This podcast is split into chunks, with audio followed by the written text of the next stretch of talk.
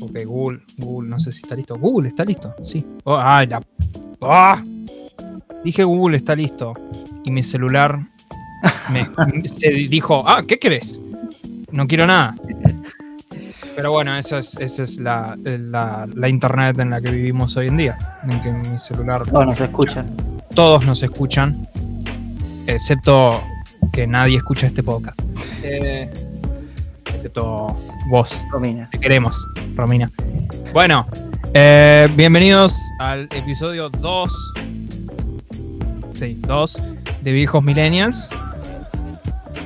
¿Cómo estás, Carlitos? Bien.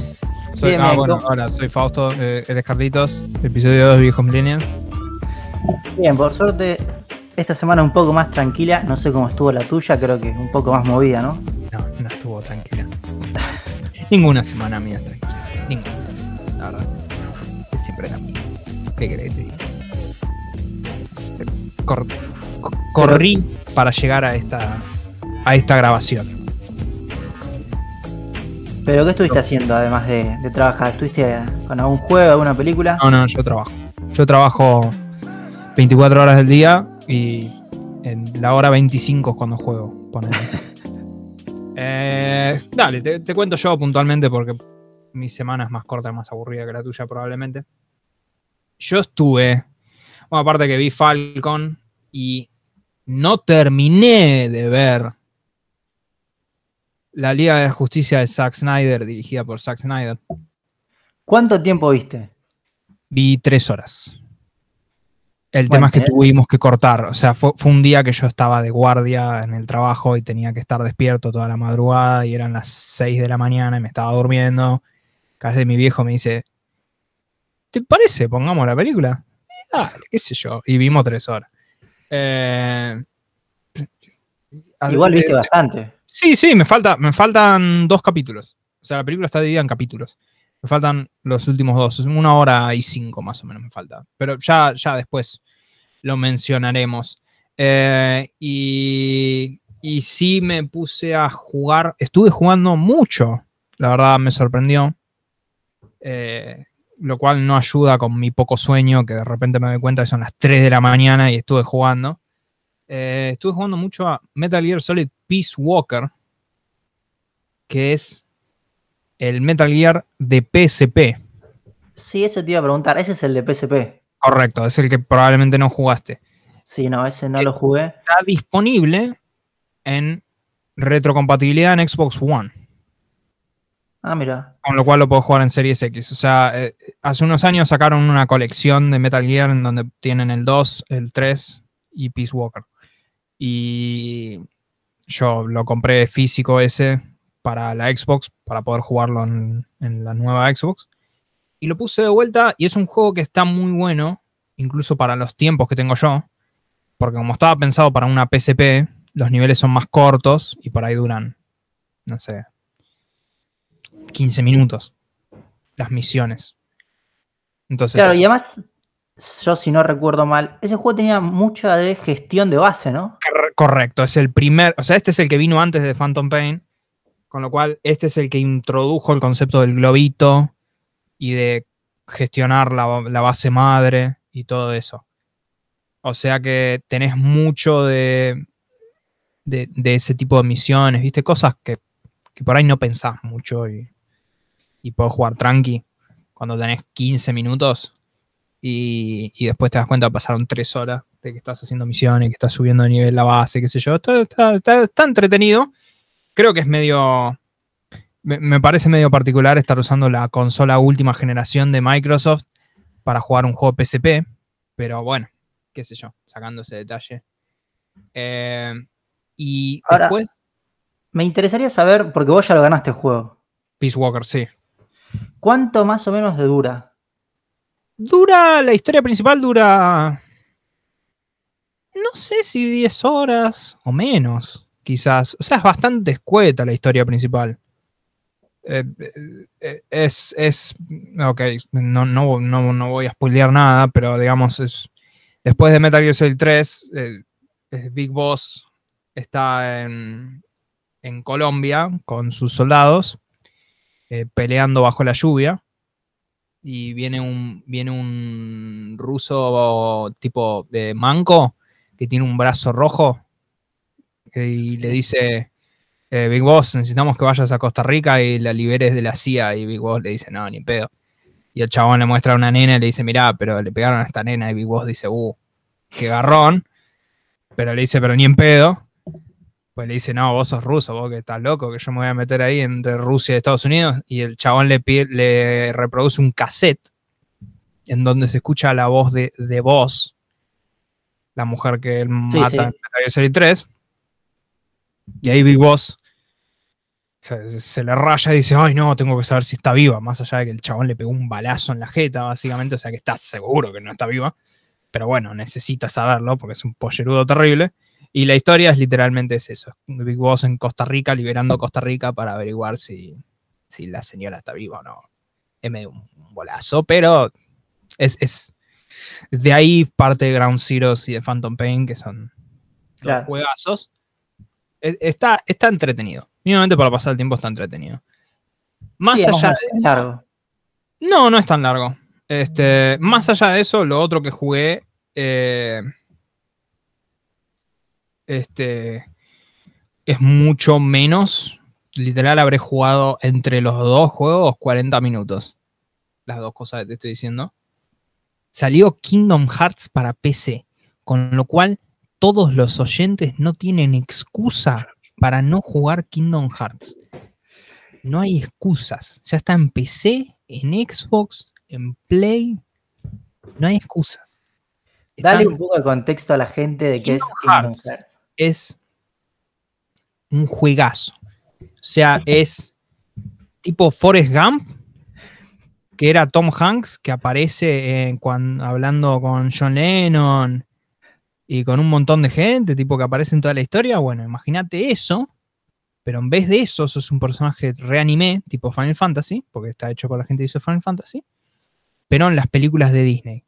Entonces es es como eso, o sea, es como te metes en el mundo de Toy Story, e interactúas con Woody y vos, y bueno, puntualmente eso no hacen en la película, pero poner te metes en el mundo enredado y, estás con, eh, no sé cómo se llamaba la señora enredado, pero, pero hacen enredados. O, en el Kingdom Hearts 1 que te metías en el mundo de Tarzán y, y, te encontrabas con Tarzán y lo llevabas a conocer a Jane y no sé qué miércoles. O sea, es como Forrest Gump, en el universo Disney.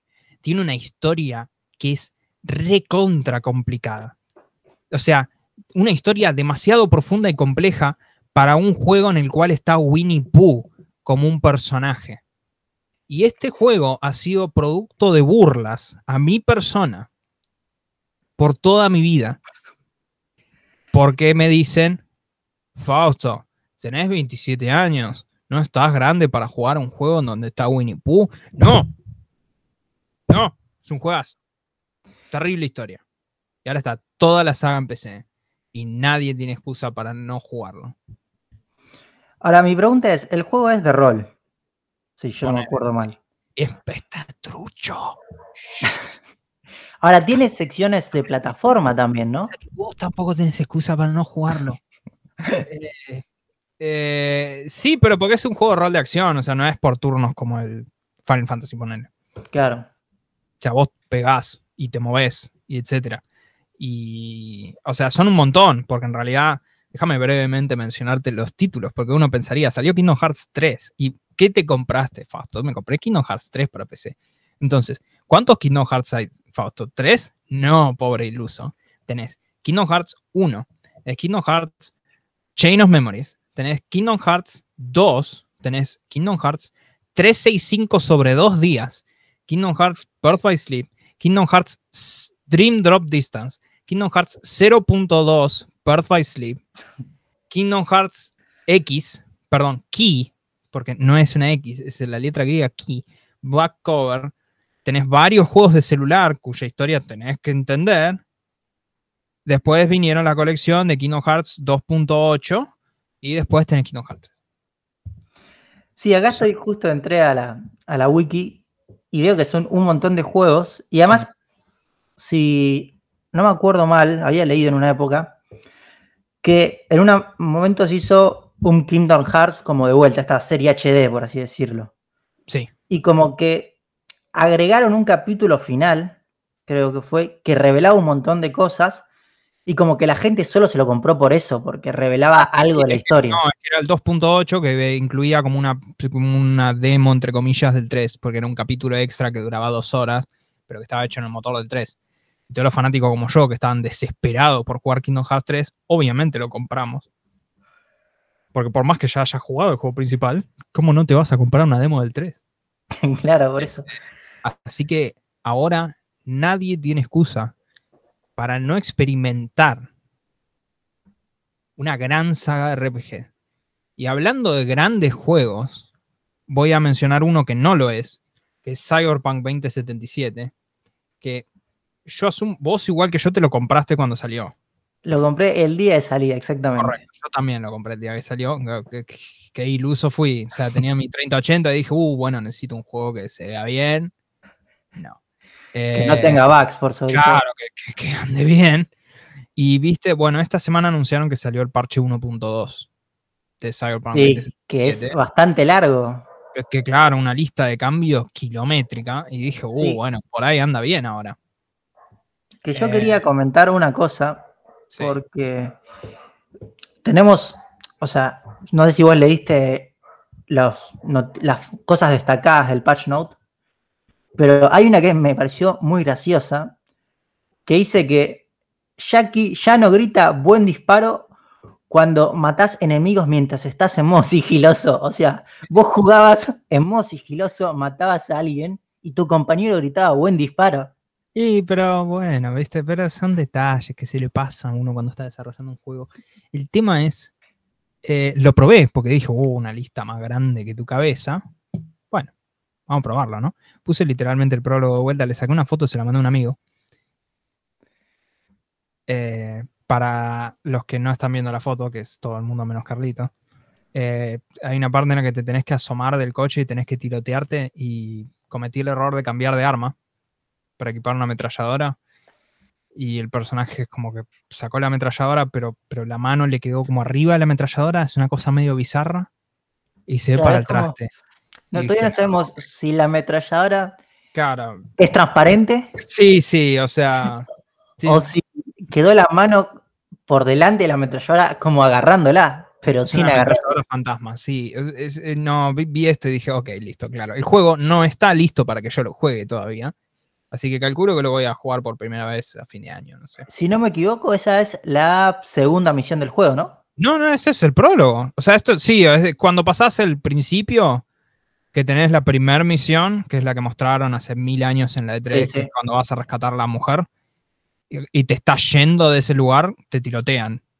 Antes de llegar por primera vez a tu ah, departamento. Sí, ahora me acuerdo. yo no pasé eso, nunca.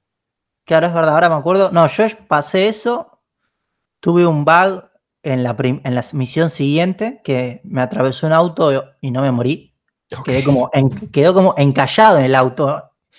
O sea, yo aparecía en la mitad del auto y en ese momento lo desinstalé. Bien, 10 puntos. No, bueno, yo directamente, yo vi esto y dije, no, ok, no, está, no estás listo todavía para que yo me sienta a jugarte. Eh, así que nada. Lo que sí te voy a pedir después. Para cerca del final del podcast, me voy a anotar porque te lo voy a recordar que algo que te quiero pedir que hagas, pero bueno. Dale, pero bueno, por lo menos estuviste jugando sí, algunos juegos más que la semana pasada. Sí, sí, un poco hice, digamos, entre contemplar la existencia vacía que tenemos y laburar un montón. Así que contame, contame qué es la vida de, qué es de la vida de alguien que, que vive un poco más tranquilo que yo. Bueno, lo primero que estuve haciendo es, no sé si, va, la semana pasada, esto ya lo hablamos, salió Game Pass, activó el servicio de Play en PC. Cosa que no estaba hasta hace, sí, ¿qué fue? ¿En consola salió a finales del año pasado? Creo que sí. Si mal no recuerdo. Sí, recién ahora salió en PC. Entonces, una de las cosas que estaban buenas es que podía probar el FIFA 20 completo. que es el FIFA anterior al actual. Después de hacer todo un proceso bastante largo y tedioso de sincronizar cuentas, me descargué FIFA. Sí. Lo jugué 25 minutos, voy a decir. Y mi recomendación para toda la gente que le gusten los juegos de deportes de fútbol es descárguense el PES. Porque FIFA viene siendo el mismo hace, no sé, 8 años. Yo me acuerdo que jugaba FIFA, 2, sí, FIFA 13 en PlayStation 3 y es exactamente lo mismo, nada más que sea un poco mejor. Que el PES, yo estoy desconectado, ¿el PES no está gratis? No, el PES está gratis la versión de 2020, creo, o una versión light, algo así es. Sí. Pero PES lo que hizo es que este último año, en vez de sacarte lo que sería PES 21, por así decirlo, no robaron tanto y te cobran la mitad de precio de un juego de 60 dólares y lo que hacen es que actualizan las plantillas. Sí. O sea, hacen lo mismo que FIFA porque FIFA no cambió nada entre el 20 y el 21, nomás que te lo cobran más barato. No, FIFA cambió. Yo compré el FIFA 21. ¿Por qué? ¿Por qué no sé por qué compraste FIFA. Encima yo que no juego nunca. Mirá el pelo a Messi. Mirá el pelo. Hicieron, hicieron una tecnología en la que el pelo se les mueve individualmente. Es más, ahora me acuerdo que compré el FIFA 21. Literal lo jugué creo que dos minutos. Puse a ver a Messi cómo se le ve el pelo. Encima el pelo no es para todos los jugadores de fútbol, ¿no? Es solamente para Messi, alguno que otro. Igual hay una bastante, o sea, como, no una pelea, pero sí una divergencia en formato de desarrollo entre FIFA y PES, que uno usa fotorrealismo en los jugadores de fútbol en las caras y el otro no. Entonces depende de lo que te guste más. Por ejemplo, el PES, vos lo ves a Messi y es mucho más parecido a Messi real que en el FIFA. ¿Ah, sí? Sí, si querés buscar tipo Messi, Messi todavía, eh, eh, el PES todavía usa... ¿PES cuál es? ¿El 21? Sí, el 21. Sería Messi. A ver, a Messi en el PES. Ah, sí. O sea, es mucho más parecido que el de FIFA. Tenés razón. Pero bueno, lo interesante de todo esto no es la instalación en sí, sino que lo tuve que desinstalar. Y en todo esto, no sé si, bueno, si te descargaste algún juego nuevo de, a través de Game Pass de Origin, que lo que pasa es que ahora tienen un nuevo launcher. ¿Sí? EA sacó un nuevo launcher que se llama EA Desktop. Es separado de Origin. Ah, ¿sí? A mí me había llegado como para bajarme la beta, pero... Claro. Ahora, ¿qué cosa interesante tiene este launcher? Que no te permite desinstalar desde el launcher los juegos. ¿Y de dónde lo desinstalas?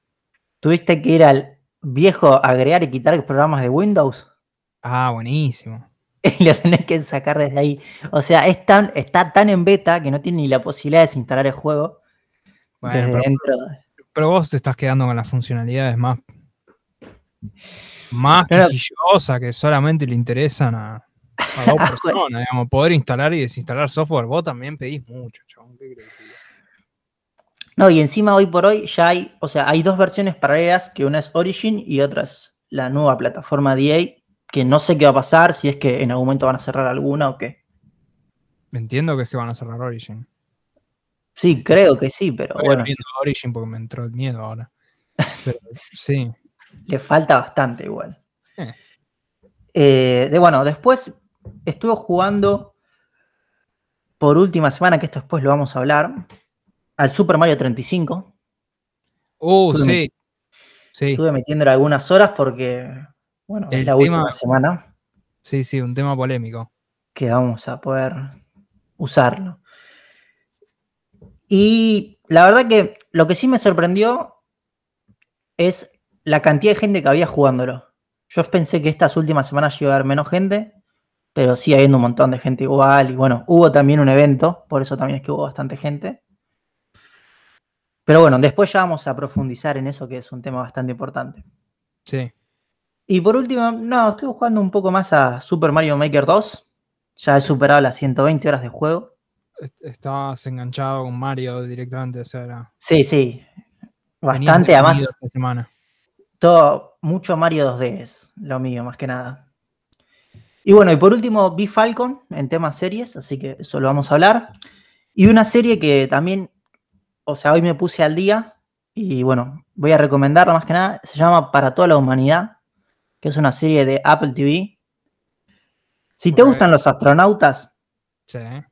y si te gusta todo lo que es la década de los 60, 70, Sí. es una serie que recomiendo muchísimo. Space Oddity.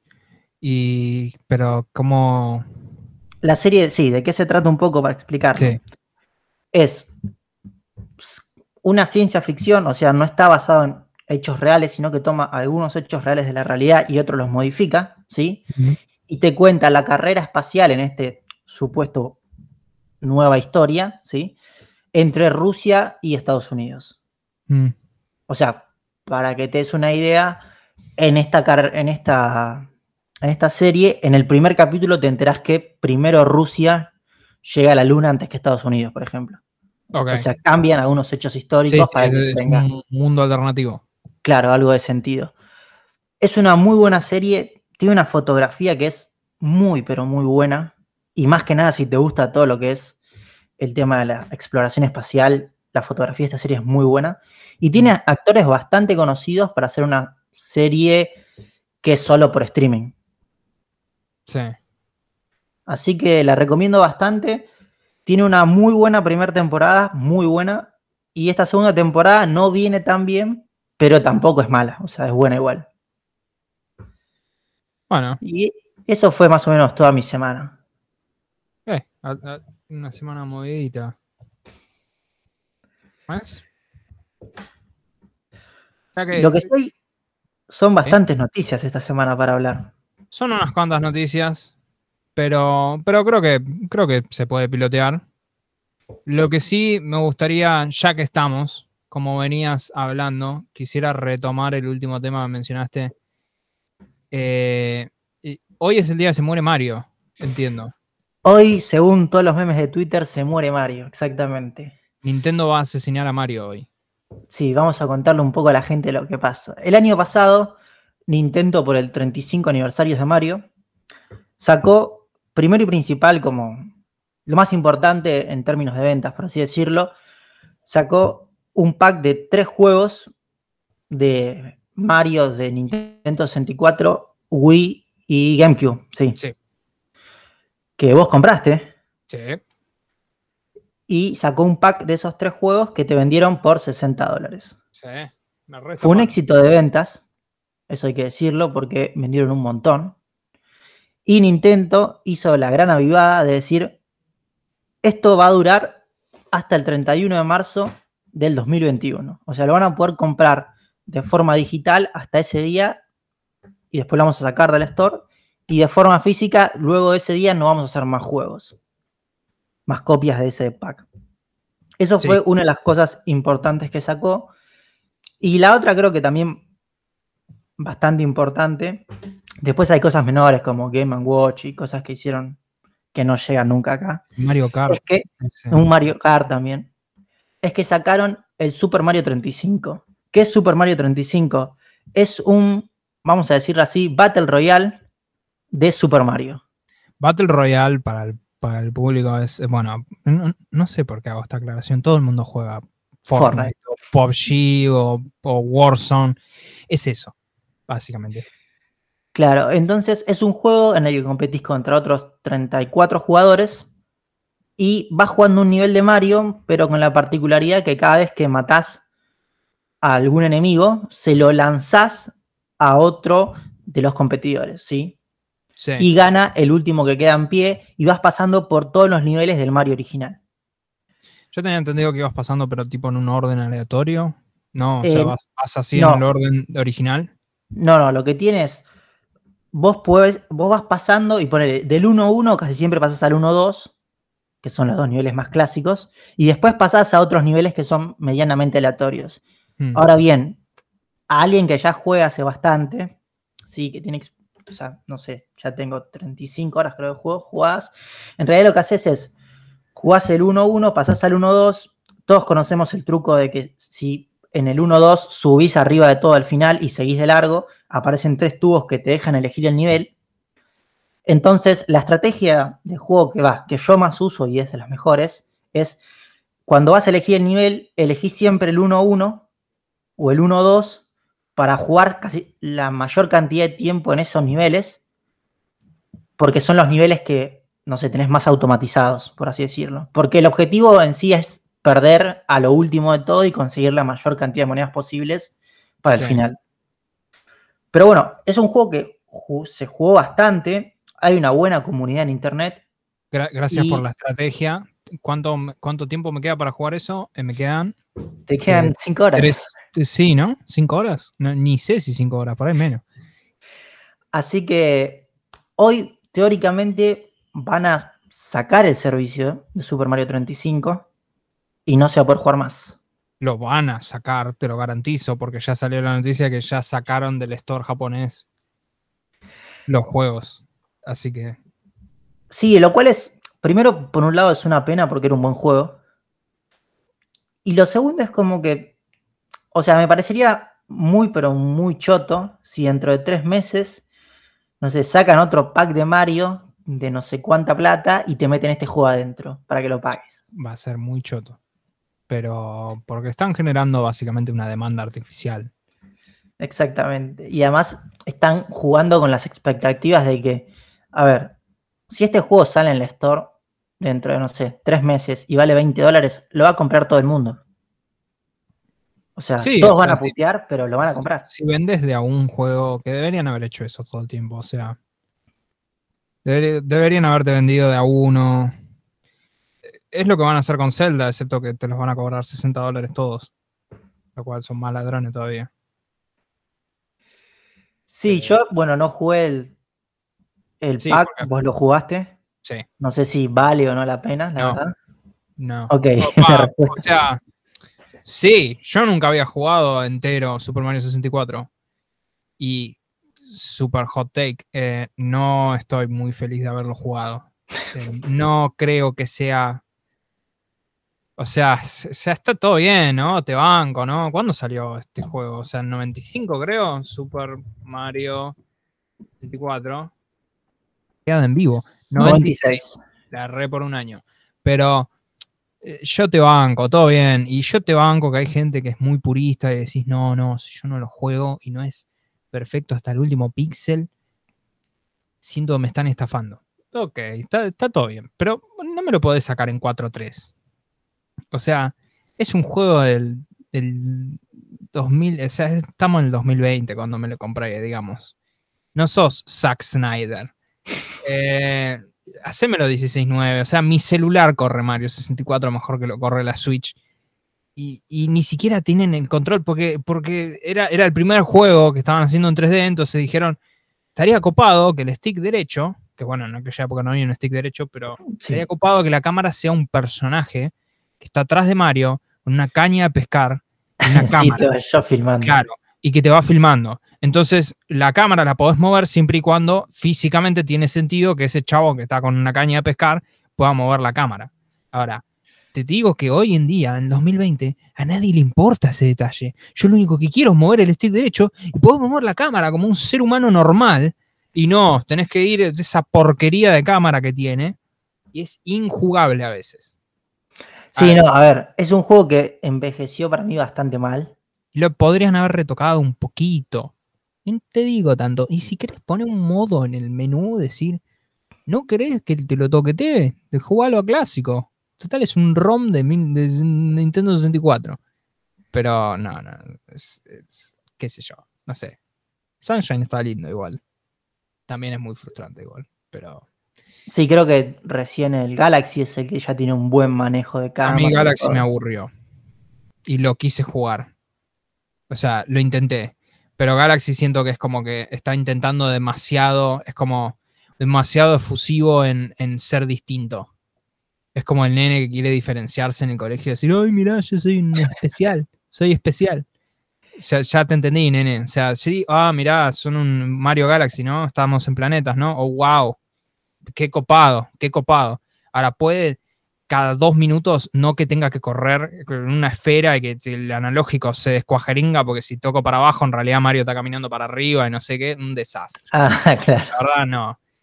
sea, todo bien, ¿eh? Yo los jugué cuando salieron y dije, fa, mirá qué lindo, pero no. Qué sé yo, qué crees te diga. Pero sí, hoy es el día que se muere Mario. Sí, muchos memes en Twitter. Así, ayer, para cuando salga este podcast, realmente. Mucho antes, si es que alguien lo llega a escuchar en el futuro. En muchos memes, sí, los he visto.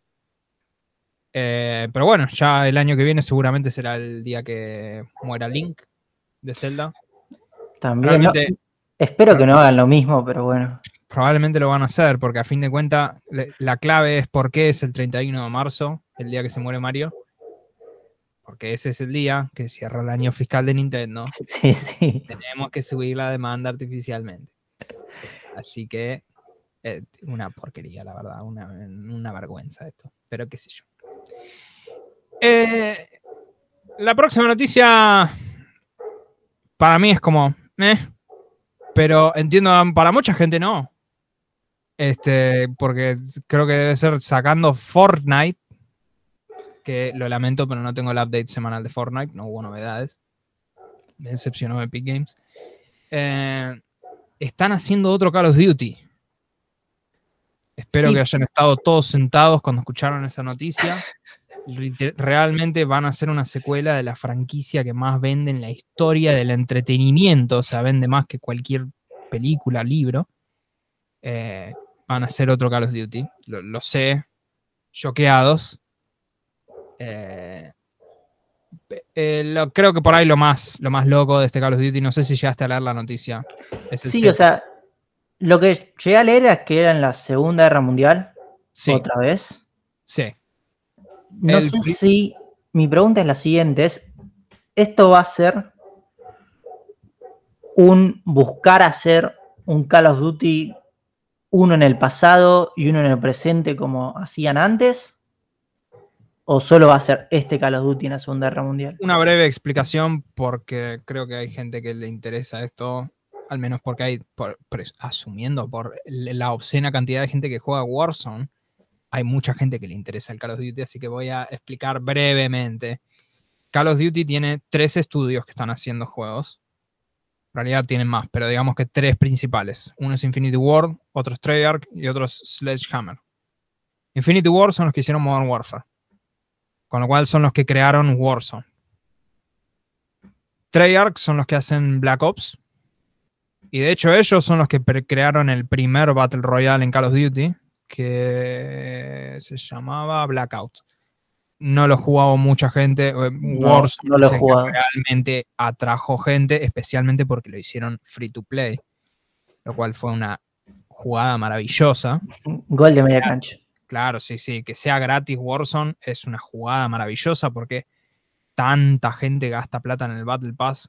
De nuevo, yo, yo no solo no entiendo por qué gastan plata en eso, yo no sé qué es un Battle Pass.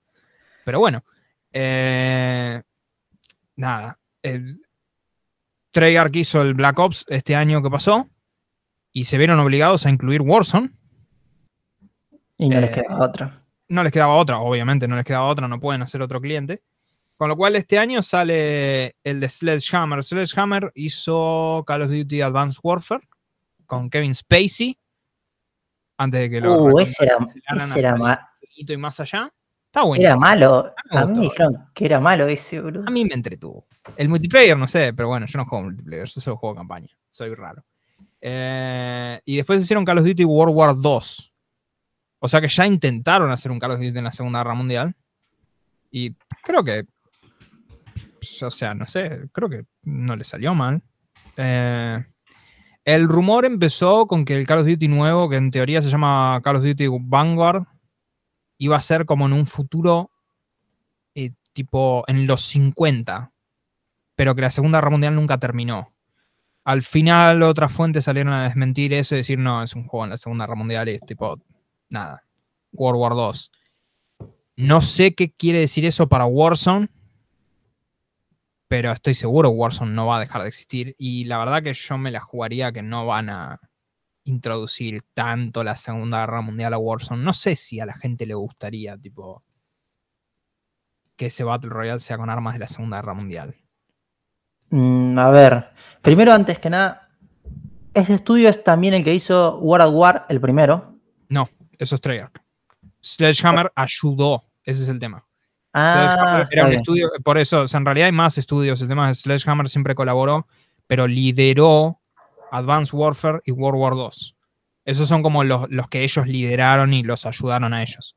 Tipo Infinity Ward también colaboró en otros, pero Modern Warfare, es- el último, el de 2019, es el de. Es como un juego que ellos lideraron, como Black Ops. Ah, ok. Entonces hicieron el Call of Duty la Segunda Guerra Mundial malo. ¿Para vos era malo? No, no- no me acuerdo. No terminé esa campaña, o sea que. Sí, ese era el malo. O sea, el, el bueno fue el primero que hicieron. el Advanced Warfare. El de Eh, Kevin no, no, Spacey. el primer, el primer Call of Duty de guerra, o sea, de los Call of Duty modernos, el World War. No, World of War es de Treyarch. Claro, ese es el La, línea Duty- temporal es Call of Duty 1, 2, 3, sacando las expansiones. Después es Modern Warfare, o sea, el 4, que es el que vos jugás todo el tiempo. Correcto. Después viene World at War, que hizo Claro. Treyarch. Pero ese es el de Segunda Guerra Mundial de los, digamos, nueva Sí, generación. pero ese, pero ese lo hizo. salió la- bueno. Sí, pero estamos hablando 2000. Sí, sí, 2009, 7, 2008. No, 2007, 2008. Sí. Eh, 2007, 2008. Y Ese que a la gente le gustó. sí, pero porque después, salió después no le gustó tanto. después vino Modern Warfare 2 y después vino Black Ops 1. Claro, sí, la sí. gente que hizo World of War hizo Black Ops 1. Y después, Sledgehammer vino mucho después. Sledgehammer creó Advanced Warfare, que fue el primer, Modern War- el primer Call of Duty para la generación vieja de Play 4. Ok. O sea, Sledgehammer solo hizo World War 2, aparte de ese. No sé qué tal estaba. Eh, estaba medio simpático, qué sé yo, no sé. Es un tomo. Sí, yo me acuerdo que no fue tan bien recibido por Sí, la gente. pero Más no el sé. multiplayer. Lo que más, claro, lo que a mí más me. Bueno, que es lo que lo único que yo no toco ni con un palo de 3 metros, pero lo que me intriga mucho es eso: es si realmente si a alguien le gustaría jugar un Warzone en donde vayas con un rifle, con una mira de madera y que tiene una precisión de porquería y no sé.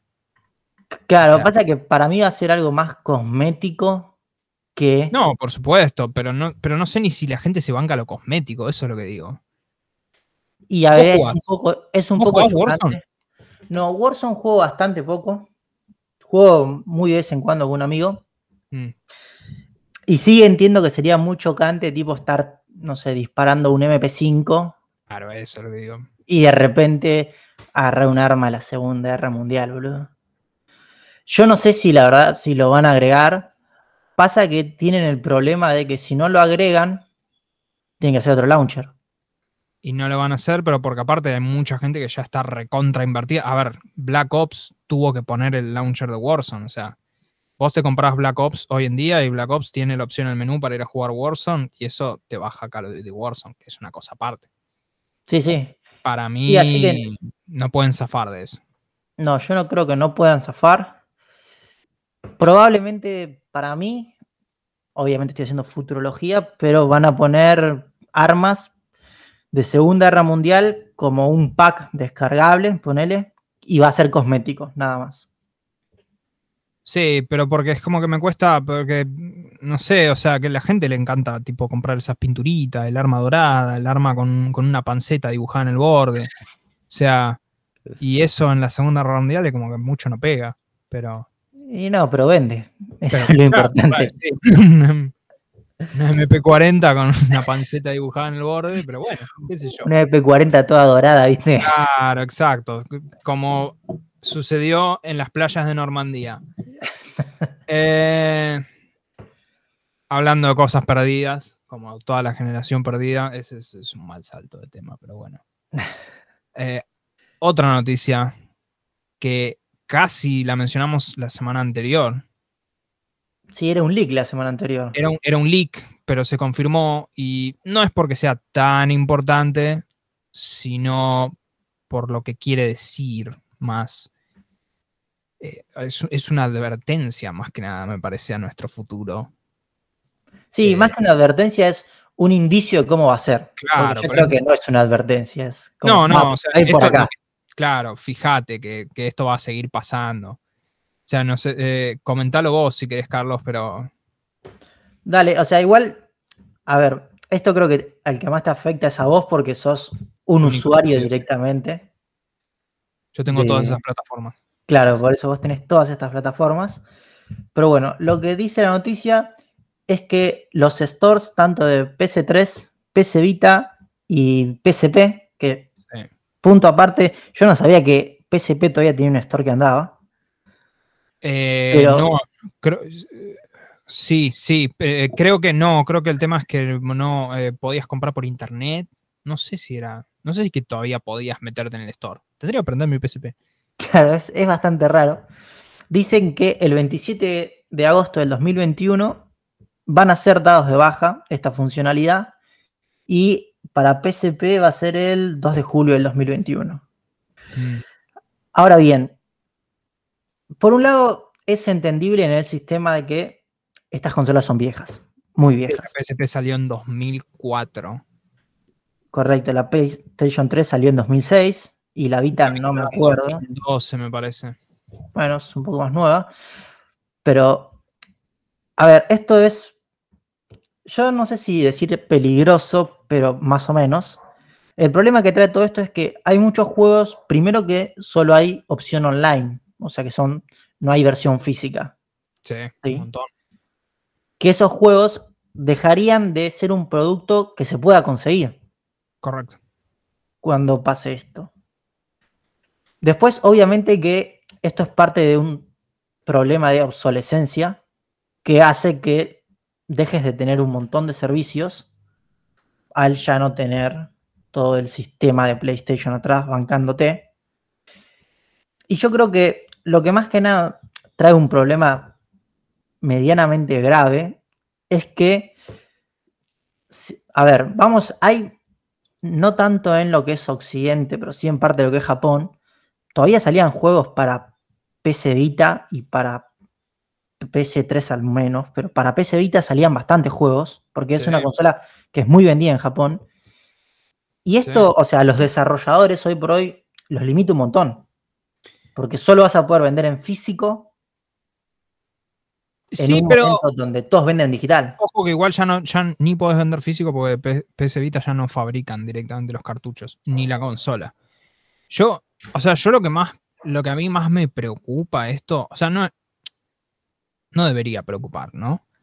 Pero supongamos que mañana cierra Steam.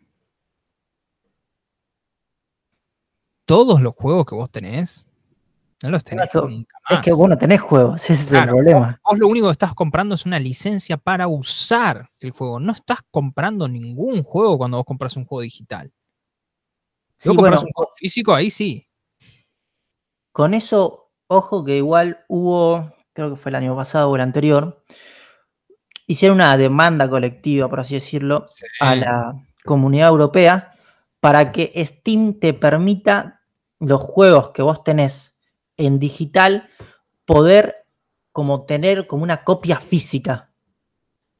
Claro, porque vos no puedes hacer un backup de nada. Claro, que la demanda, no sé, hasta ahora no prosperó, por así decirlo, pero, o sea, primero que sería algo bastante grave, para Steam principalmente. Sí, creo que en realidad también iban porque vos no podés revenderlo. Claro, ese es, un, ese es el, otro tema, que si vos pudieras hacer una copia física, tendrías por ahí una posibilidad de reventa. Y, es, sería, y es un futuro complicado. Es un futuro complicado porque, de hecho, o sea, a ver, la PlayStation 3, la PSP, la PlayStation Vita, primero son consolas viejísimas. Nadie va a comprar nada nuevo en esas consolas, o no mucha gente. Y spoilers, las tres están pirateadas hasta la nuca. O sea que eh, hoy en día, si querés conseguir cualquier juego para cualquiera de las tres consolas, eh, Google es tu amigo, pero créeme que se puede. Eh, ahora lo que digo es, hoy en día vos te puedes comprar una PlayStation 5 que no tiene una lectora. Y el día de mañana esa consola, el día de mañana, dentro de un par de años, te la, y, la vas a tener que tirar a la basura. O sea, porque si Sony decide deshabilitarte el store y no le puedes meter un disco, es basura eso. Sí, sí, no, no tenés la posibilidad de jugar directamente. estás, estás, o sea, es un, es un futuro complicado. Creo que en ese sentido Microsoft lo está manejando mejor, en el sentido de que vos tenés juegos retrocompatibles. Si habías comprado un juego en la época de la 360, lo podés seguir jugando hoy en día y te garantizo que lo vas a poder seguir jugando el día de mañana. O sea, eh, la retrocompatibilidad termina siendo más importante de lo que parece. O sea, porque Microsoft por ahí lo está pensando más en tema de, de tu cuenta. Es, sí. Yo como cliente de Microsoft soy dueño de todos estos juegos. Y Sony lo piensa como vos. Como cliente de PlayStation 3 tenés estos juegos. Y en la Play 4 ahí jodete, sos cliente de Play 4. No sos cliente. Sí, sí. Sí, además algo que esto de los juegos digitales también genera es que, por ejemplo, algo que se ve bastante hoy por hoy en reventa y todo es te venden la consola con cuenta y juegos. Porque ya los juegos, o sea, no los puedes vender por separado, por un lado, y por otro lado, o sea, si vos vendés la consola, no te sirve de nada quedarte con la cuenta. Correcto. Entonces se crea ese mercado de que la cuenta pasa a ser más una cuenta del ente físico PlayStation que de la persona. Sí.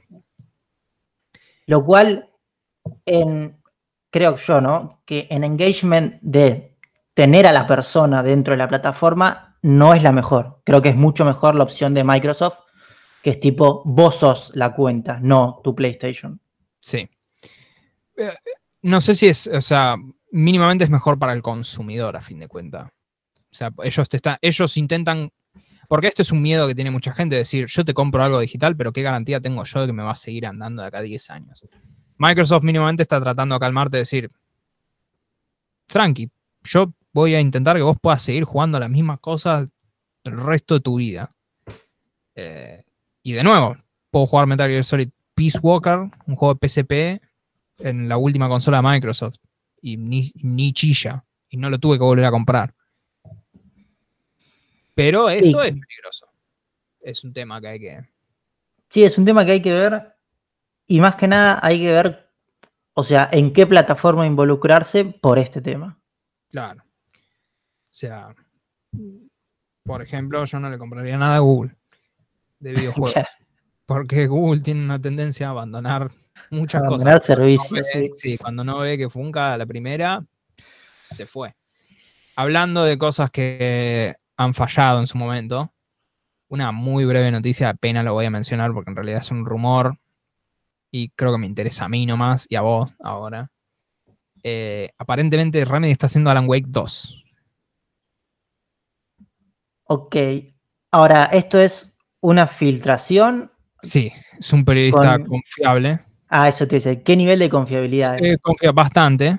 Eh, Remedy está haciendo. Remedy, los creadores Max Payne, Quantum Break, también. Eh, Control, el juego más importante, creo. Es el último juego que han hecho. No, el juego más importante que han hecho es Max Payne. Bueno, no, sí, tenés razón, Max Payne es más importante. En nuestra edad jugaste Max Payne. Sí, sí. Eh, pero Remedy aparentemente ahora firmó contrato con Epic. Los creadores ah, de Fortnite. El dinero de Epic le llegó a Remedy. El dinero de Epic y el dinero de China también están haciendo el single player de la campaña de un shooter online chino que se llama Crossfire. Ellos están haciendo la campaña de Crossfire X, eh, que sale este año, entiendo. Pero además están trabajando con Epic en dos proyectos que está agarpando Epic. Y además eh, un proyecto están haciendo ellos, entiendo. O sea, están, están haciendo muchos juegos al mismo tiempo. El rumor es que uno de los proyectos que está agarpando Epic es Alan Wake 2. Aparentemente Remedy quiso vendérselo a varias personas, pero Epic es el que le ofreció el mejor contrato. Así que se vendría Alan Wake, una secuela, por fin. Eh, obviamente empecé a ser exclusiva del Epic Game Store, pero no quiere decir que no salgan consolas. Y yo lo voy a comprar inmediatamente porque Alan Wake es genial. Sí, sí, no, es un gran juego. Remedy en sí hacen muy buenas historias. Sí, ahora, lo que me sorprende un poco de esta noticia es, o sea, no hubo Solo, solo fue una filtración de comentarios, no hubo fotos, no hubo nada. No, no, no, no, no, no. Es, es, es básicamente diciendo, me enteré que Remedy está haciendo Alan Wake y que lo está agarpando Epic, el juego. Ok, entonces como mínimo, mínimo, tendríamos que esperar un año o dos. Fácil, porque Control salió en 2018. Sí. Eh, con lo cual, eh, yo diría dos años, fácil. Ok, o sea, va a ser un... Podríamos pensarlo como... No, no, 2018, pará, yo estoy pensando en 2020. No, yo creo que el año que viene por ahí podés ver algo, el tema es COVID. Año que viene. No, yo porque lo estaba pensando si va a ser un juego cross-gen o va a ser un juego solo de Next Gen. Yo calculo que va a ser un juego solo Next Gen. Ya a esta altura. Control es un juego que empujó mucho la vara en términos de tecnología y creo que el día de mañana van a empujarla todavía más ellos. Realmente los juegos, yo no sé si te acordás, vamos al momento del viejazo, pero yo me acuerdo de jugar Max Payne 2 en su momento y era una locura. Max Payne 2 trajo muchas, me acuerdo, muchas cosas muy nuevas para esa época, que podías romper paredes. Sí, sí, al principio matabas al primer chabón y el tipo se desmoronaba frente a una estantería y la estantería se caía al piso. Sí. Y le golpeaban todos los objetos en la cabeza, era buenísimo. y hay un meme muy interesante de Max Payne 2, que están todas las paredes rotas, ves para el otro lado, pero la puerta está cerrada y vos no podés pasar. Igual es un juegazo. Remedy, Remedy es un muy buen estudio y recomiendo a cualquiera que le interese algún juego con una narrativa medio profunda jueguen cualquier juego de Remedy porque realmente son todos muy muy buenos. O sea, Control o Alan Wake o los Max Payne originales que corren en una tostadora básicamente. Eh, yo los recomiendo fuertemente. Sí, Max Payne 1 por sobre todo tiene una gran historia. Y bueno, acá vamos a tener una pequeña diferencia, pero yo digo que la película de Max Payne es buena, Fausto no Max Payne es una basura, por Dios, ¿quién puso a Mark Wahlberg? Por favor. Gran actor, boludo. Mark, Marky Mark es mejor rapero que actor. Y, con eso digo mucho. Hizo Shooter, que es una gran película del 2007. Ok, hizo una película buena. No, dos No, no. Y, lo digo como alguien que fue al cine a ver Ted, no sé por qué dice eso, pero bueno. fui al cine a ver Ted yo. Y, y Marky Mark es la peor parte de esa película. Bueno, no, ok, no, no voy a hablar más de eso, pero, pero no, Mark Wahlberg es lo peor que le ha pasado a Max Payne. Y eso es decir mucho. Y con eso quiero pasar a hablar de cine. Ya que está, ya que invocaste al espíritu de Mark Wahlberg, lamentablemente, a este universo. Eh, sobre cine, creo, sobre cine y series realmente es como todo un poco de. Un poco todo junto. Eh, ¿Vos decís que arranquemos por el rincón de superhéroes o vamos por. Me parece, si no, vamos por lo otro mejor. Sí, vamos por lo otro. Y después nos quedamos con el rincón de los superhéroes. Dale porque hay unas cuantas noticias para hablar de superhéroes. Eh, bueno, anoté, digamos, Disney está con su atropello de hacer series con un presupuesto obsceno y tratar de afanarle gente a, todos los suscriptores de los otros servicios de streaming. Eh, está por empezar a filmar Star Wars Obi-Wan Kenobi. Sí, yo vi la noticia, lo que no sé es, bueno, ¿En qué contexto de, o sea, entre qué películas se va a ubicar la serie? La 3 y la 4. Ok, eso lo Vuelve el mejor actor de Anakin Skywalker, de la historia del mundo mundial. El mejor Darth Vader. Hayden Christensen, que creo que hizo dos películas aparte de Star Wars. O sea que debe estar re contento. No, pero además va a volver a, a, que la gente lo contrate otra vez en otras películas por ser Star Wars. ¿Sabes qué? ¿Sabes en quién pienso yo? Yo pienso mucho en. ni siquiera me acuerdo cómo se llama. Se, me acuerdo, se llama Sam Worthington. Sam Worthington es el protagonista de Avatar. Uno. O sea, una película que recaudó una obscena cantidad de guita, ¿no? Y, por una época era como que estaba en un montón de películas, estaba en esa película de Egipto, no sé qué miércoles. Sí, este tipo lo vi en Fractura, esa, esa película está buena que hizo él. Ponele, pero después desapareció. Ahí está. Sí, sí, después no hizo mucho. No lo contrató a nadie. Pero es que el chabón está haciendo Avatar 2, 3, 4 y 5.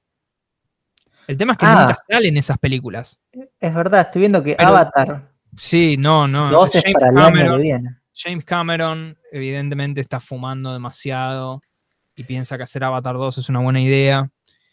Yo no puedo discutir con James Cameron. James Cameron, qué sé yo.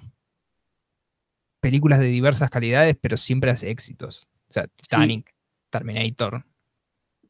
A mí Avatar no me gustó igual, pero. Avatar es muy mala. Avatar es Pocahontas en el espacio. Sí, a mí no me gustó, la verdad, pero veo que tienen planeado hacer tres películas más. No, es, dos, tres, cuatro y cinco. Cuatro películas.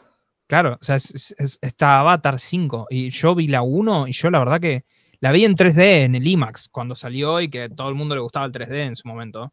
No sé si te acordabas en aquella época. Sí, las teles con 3D estaban empezando a salir. Sí, sí, era una locura eso. Pero la película en sí, o sea, si vos me sentás a ver Avatar en 2D, yo me pego un tiro, digamos. Es muy mala la película. Sí, la historia era bastante pedorra. La historia malísima, no da para hacer cinco películas. Pero bueno, por ahí Sam Worthington está en la misma condición que el pibe de, Anakin Skywalker, que está, está, esperando los días a que lo vuelvan a llamar al mismo rol, a ver si alguien lo contrata para otra cosa. Pobre gente, igual. Sí, igual, ojo que con la guita que está poniendo Disney, hay que ver que. Yo no dudo que esta serie va a estar buenísima. Que va a ser una calidad buena. Y Iwan McGregor, que hace de Obi-Wan, a mí me gusta mucho como actor. Sí, sí, es buen actor. Así que, y como Obi-Wan también. O sea que en realidad acá, acá no tengo dudas. Pero sí, es como para mí siempre lo tengo ahí en el mismo, en el mismo chip a este chabón. Lo que sí, eh, no sé si la noticia dice fechas. Eh, no, es que la serie la arrancan a filmar ahora en abril directamente y la serie creo que arranca el año que viene. El tema es que anunciaron el elenco directamente. Claro, o sea, falta bastante, hay que pensar que todavía falta bastante. Falta, sí, pero el tema es que, bueno, están, están empezando a filmar un montón de, de estas series. Tenés que pensar que, ¿cómo se llama? Que también ahora en mayo sale una serie, salió el otro día el tráiler. Star Wars The Bad Batch, no sé cómo se llama acá en, español. Sale en mayo, una serie animada de Star Wars. no, claro, no sabía que iba a salir. Recomiendo las series animadas de Star Wars porque en general tienen buena calidad. Entonces por ahí esta está buena. Arranca en mayo con un capítulo de 70 minutos. Ok, raro por una serie animada. Sí, sí, para mí es como medio jodido de digerir una serie animada de Star Wars 70 minutos, pero no sé. Hay que, hay que, darle una oportunidad. Hay que darle una chance. Hasta ahora Disney no se equivoca. Sí. Carlos, ahí no, pasando, no entiendo nada. Sí, pasando a series animadas, vamos a hablar de la serie de animación para adultos más importante de los últimos tiempos. Yo diría la serie más importante de animación para adultos de toda la historia, pero bueno, por ahí es un poco mucho. Eh, Adult Swim, que es la dueña de los derechos de Rick and Morty, anunció que, o sea, tiene un tuit ahí de la nada, que va a estrenar la temporada 5 el 20 de junio. Creo que todo el mundo conoce Rick and Morty, no hay que comentar mucho de qué es, ¿sí? Sí. Pero lo increíble de todo esto, primero es la velocidad con lo que lo anuncian, porque no se esperaba que este año saliera. O sea, los posts de Reddit ahora están todos locos con este nuevo tráiler. Y, a ver, a mí lo que me plantea como cosa interesante la serie es lo siguiente. Si para la gente que no vio la Rick and Morty, las series, temporada 1, 2 y 3 fueron excelentes, llegando a ser la temporada 3, diría que el pico más alto, con un capítulo que está puntuado en Metacritic con 100, por ahí era está en 99, porque siempre hay gente de mierda que pone reviews, pero tienen tuvieron un capítulo durante como un año puntuado con 100 en Metacritic, cosa que es casi imposible que suceda. Y fue una serie que en la tercera temporada directamente explotó y se volvió totalmente mainstream. O sea, todo el mundo la veía. Llegó la cuarta temporada con un hype altísimo, pero muy zarpado.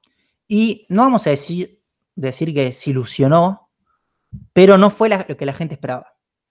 O sea, los productores medio que dijeron, nosotros hacemos lo que queremos con la serie y no lo que quiere el fandom. Mm. Entonces hicieron una cuarta temporada que a mucha gente no le gustó. Y hoy por hoy, en esta quinta temporada, se plantea como para dónde va a ir la serie. O sea, no sé si, bueno, Fausto, no sé cuántos capítulos viste vos de Rick and Morty. Tres, con mucha furia.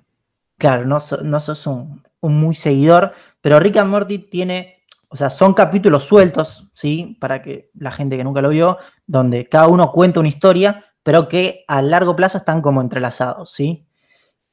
Y dentro de ellos hay como una historia que corre en paralelo, que se llama de Evil Morty, ¿sí? Que lleva tres capítulos, que es como la historia más importante y toda la gente quiere que se desarrolle y que los, hasta ahora no se siguió desarrollando. Entonces hay como un fandom terrible ya en Reddit comentando si lo van a hacer un capítulo o no. Por mi parte, estoy muy contento porque es la serie que más me gusta. Y nada, creo que lo mejor para todo el mundo en este momento les recomiendo es no leer Reddit porque, no sé, hay demasiada gente tóxica opinando cosas de esta serie. Eso se puede resumir a Reddit en general. Es un consejo, no lean Reddit. Pero no, para la mayoría la verdad que les recomiendo esta serie si no la vieron hasta ahora, cosa que no sé por qué no la vieron. Es una serie muy interesante que tiene muchos conceptos, hasta diría de debates filosóficos que están muy buenos, y que si por ahí no te gustan las dos primeras temporadas porque te parece que, no sé, que son un poco complejas de entender o que usan conceptos que no conoces, espera la tercera, que la tercera es como que es un poco más para todo el mundo. y bueno, yo quería pasar a una noticia que creo que la nombramos muy por arriba la semana pasada. Y bueno, esta semana se terminó de solucionar y bueno. Esperá, esperá. Esperá que falta todo esto. Ah, ¿querés? Ah, está bien. No hablamos. ah, no, está bien. Si vos querés cerrarlo para el final, el rincón de superhéroes. Claro, yo quería cerrar esa está bien, Sí, dale, dale, cerremos. Eh, está bien, este, esto da como un buen puente. contame qué pasó. Por ok, Lo, lo voy a contar, más o menos lo nombramos la vez anterior de que hace exactamente siete días se quedó encallado un barco en el canal de Suez. O sea, literalmente se cruzó y tapó todo el comercio mundial que va por el canal de Suez durante seis días. Hermoso. Claro, lo cual fue un desastre. No hay, yo estuve buscando por internet, no hay datos de que esto haya pasado en ningún otro canal de esta importancia, no sé, como el canal de Panamá, en la historia. Esto es como la primera vez que pasa. Y luego de seis días lo pudieron destrabar, ¿sí? Y el tránsito otra vez empezó a fluir. Ahora bien, no es tanto lo que nos importa la noticia de que, bueno, lo lograron destrabar, sino qué sucede a causa de todo esto. O sea, cuáles son los problemas que trajo esto y las resoluciones. Primero, una cosa que creo que comentamos fuera del podcast es que varios barcos, cuando esto sucedió, tenían que entregar pedidos por tiempo. Y veían que, como no sabían cuánto esto iba a tardar, decidieron tomar el otro camino posible para llegar a Europa, que es pasar por el Cabo de Buena Esperanza, que sería pasar por abajo de África, ¿sí? sí. Con lo cual se tardan aproximadamente entre 8 o 9 días más, ¿sí? Lo cual son 3 días más de combustible, que es mucha guita.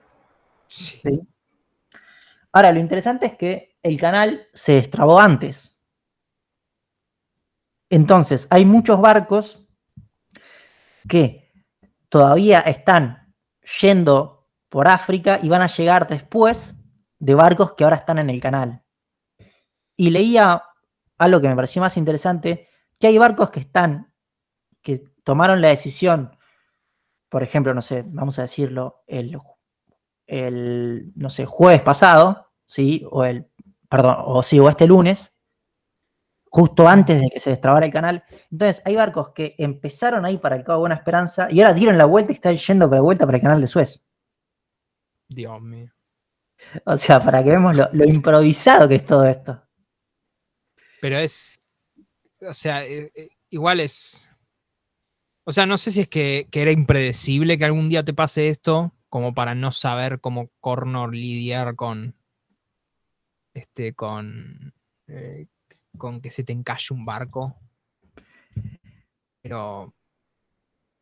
Sí, a ver, es muy raro lo que pasó. Realmente, o sea, hasta ahora no hay una explicación completa de qué pasó. Claro, aparte de eso, porque ¿cómo es que pasó? Porque yo lo único que leí es que hubo una tormenta de arena.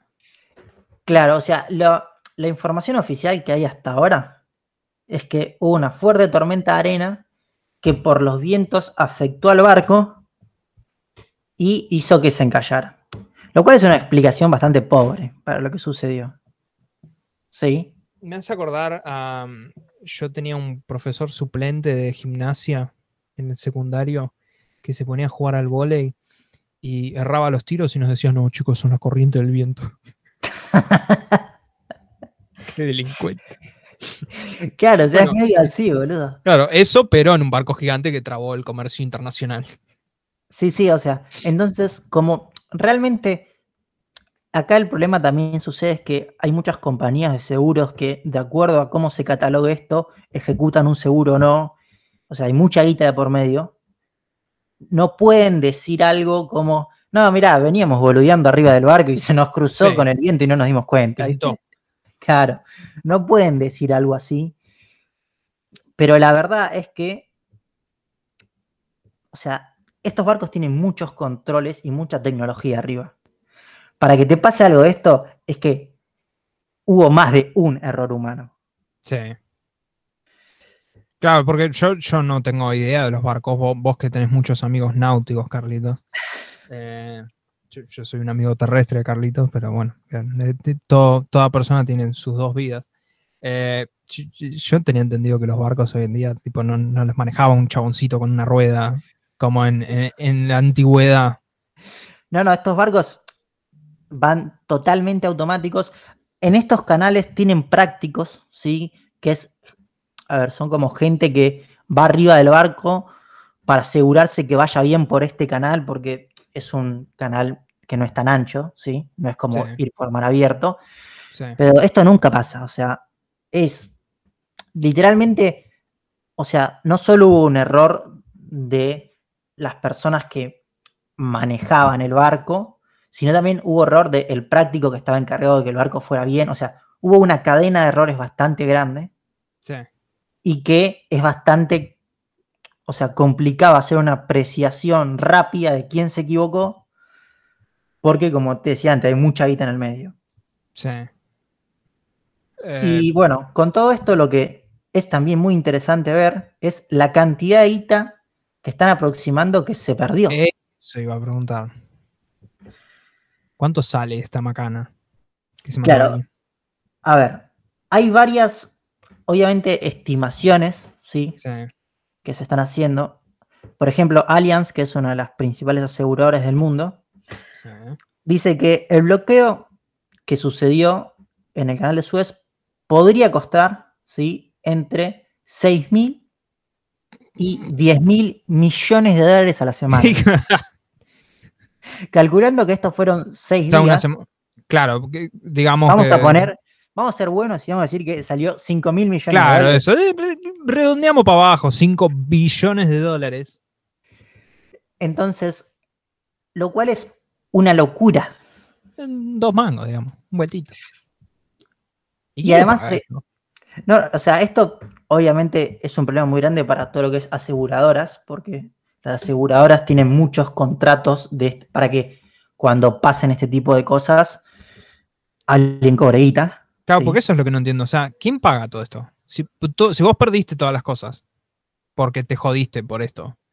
Todos los envíos tienen un seguro de por sí. Sí. Sí. Sí. Entonces, por un lado, la guita la tienen que poner las aseguradoras. Después, obviamente, las aseguradoras van a decir que esto fue una catástrofe que no está considerada y van a ir a un juicio y no te van a pagar toda la guita que vos tendrías que cobrar. Pero la guita principalmente va a salir de aseguradoras. Obviamente va a haber un juicio contra la empresa que encalló el barco. Mm. Y también va a haber un juicio contra la gente del canal de Suez. Sí. Porque otra de las cosas que sucedió es, che, loco, ¿nunca pensaron que podía pasar esto? ¿Cómo puede ser que tarden seis días en sacarlo? Y bueno, un barco un poquito grande. Claro, pero, o sea, el canal de Suez fue como que la, o sea, cuando pasó esto jamás se lo imaginaron. Entonces tuvieron que hacer un montón de cosas para que no estaban preparados. Mm. Entonces, bueno, por un lado es eso. Después también hay una pérdida de entre 30 y 40 millones de dólares por día al canal de Suez. O sea, la empresa que administra el canal de Suez se estima que perdió entre 30 y 40 millones de dólares por día. por todo lo que cobra de tráfico de gente pasando el canal. Pero bueno, por suerte ya se destrabó. Se destrabó, ya. Sí, va a haber que esperar un tiempo a ver cuando saquen y expliquen qué exactamente fue lo que pasó. Sí, y lo hagan desaparecer al pobre, pobre chabón que estaba manejando el, el Evergreen. Sí. Si no se tiró por la borda, le pegan el palo el tipo. Y por último, Fausto, quiero que me cuentes una noticia que. La noticia trágica. claro, nos afecta a nosotros, pero en carne propia porque hemos ido a ese cine. Yo, sí, yo quiero contar, o sea, yo personalmente, yo soy un dinosaurio, ¿sí? O sea, en todo el sentido de la palabra. Incluso camino y tengo los bracitos medio pegados al coso, entonces a veces me han de comparado. Sos un tiranosaurio, chabón. Bueno, eh, cuando yo era, cuando vos y yo éramos chicos, yo, yo es más, yo voy a decir un viejazo, yo iba al cine Metro.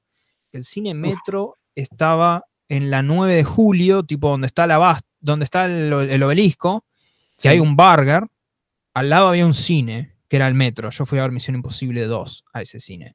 Eh, bueno, cuando vos y yo éramos chicos, el cine era por orden de llegada. Correcto. Y después vino, eran estos generación, estos centennials, y empezaron a hacer sus reservas en el celular del asiento. Y, el código QR. Claro, el código QR y toda la pavada. Y dijo, viejo, si vos vas temprano, te sentás donde querés. No, es, una vergüenza.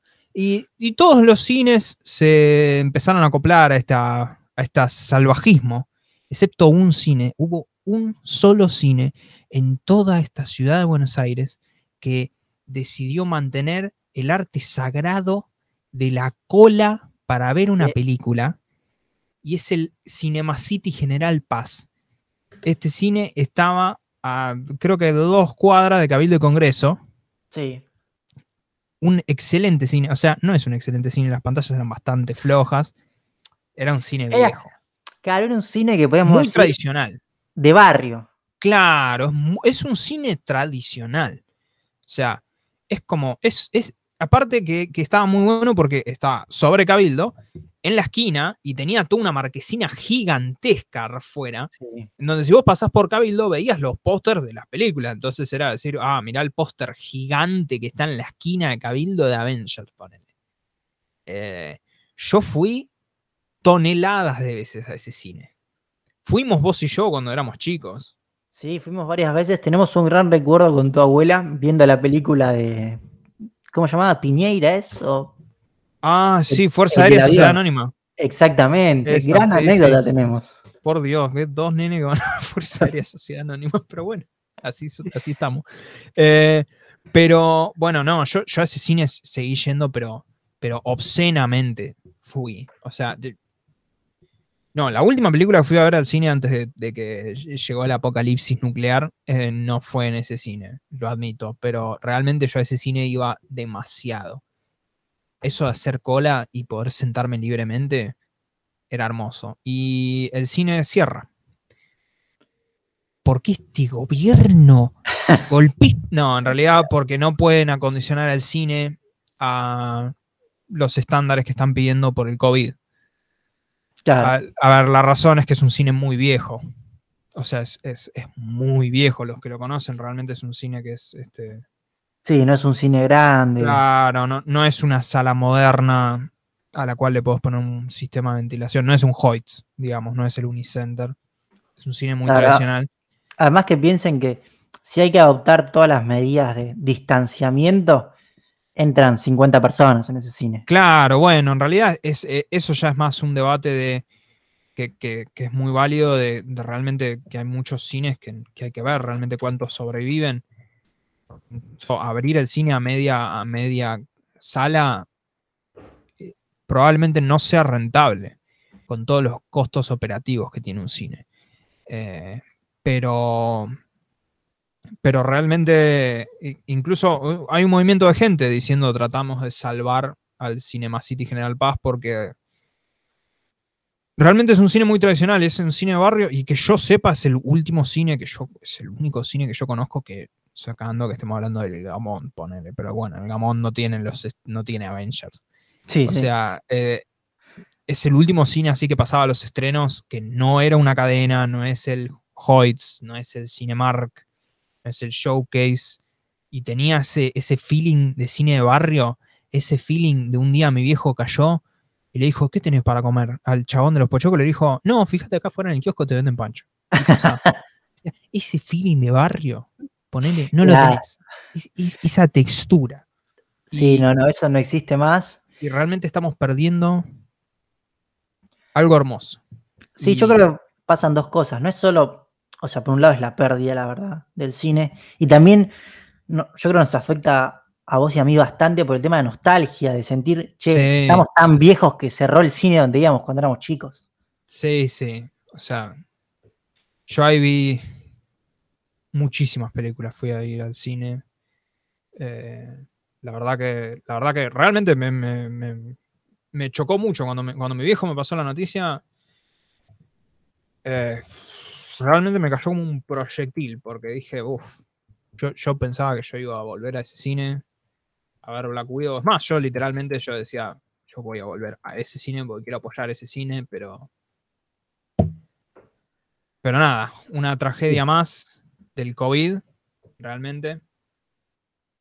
Sí, y con esto de, bueno, de, todo lo que cines, quería unir con lo que queríamos que es el segmento de hoy, que es, vamos a llamarlo segmento superhéroes, porque vamos a hablar tanto de una serie como de dos películas. Sí.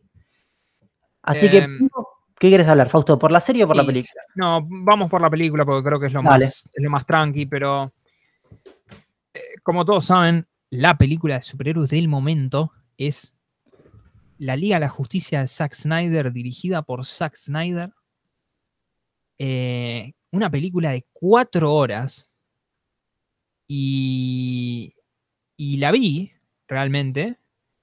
No la terminé. O sea, parto diciendo no la terminé, con lo cual mi veredicto puede cambiar el día que la termine, lo dudo. Eh, pero. Pero me vi tres horas de la Liga de la Justicia, una película que duraba dos horas antes. Y era una película mala. O sea, es como, si yo te, vendo decir, che, ¿viste esa película mala que ya viste? O sea, tipo, imagínate cualquier película de Adam Sandler. ¿No te gustaría ver una película de Adam Sandler que dure cuatro horas? Bueno, eso. Eh, solo que esto es mil veces más disfrutable que cualquier película de Adam Sandler. Lo lamento. Si la gente cree que Click es una obra maestra del cine, tengo muchas películas para recomendarte realmente. Eh, pero bueno, es como, claro, es como decir, si querés ver una película mala, como que dure cuatro horas ahora en vez de dos, y te voy a ser sincero, no es tan mala ahora. Es muy melodramática. Me retrotrae mucho a las épocas edgy de nuestra adolescencia, cuando estaban los emos y todo eso, que todos éramos re, uff. Claro, bueno, eso. Es como que Zack Snyder es como que se la recree. Zack Snyder piensa que los superhéroes son una tragedia griega. ok, me gusta esa comparación. Literal, sí. O sea, es como Marvel hace como comedias de acción en donde le dan mucha bola a los protagonistas. Algunas son más dramas que otras cosas, está bien.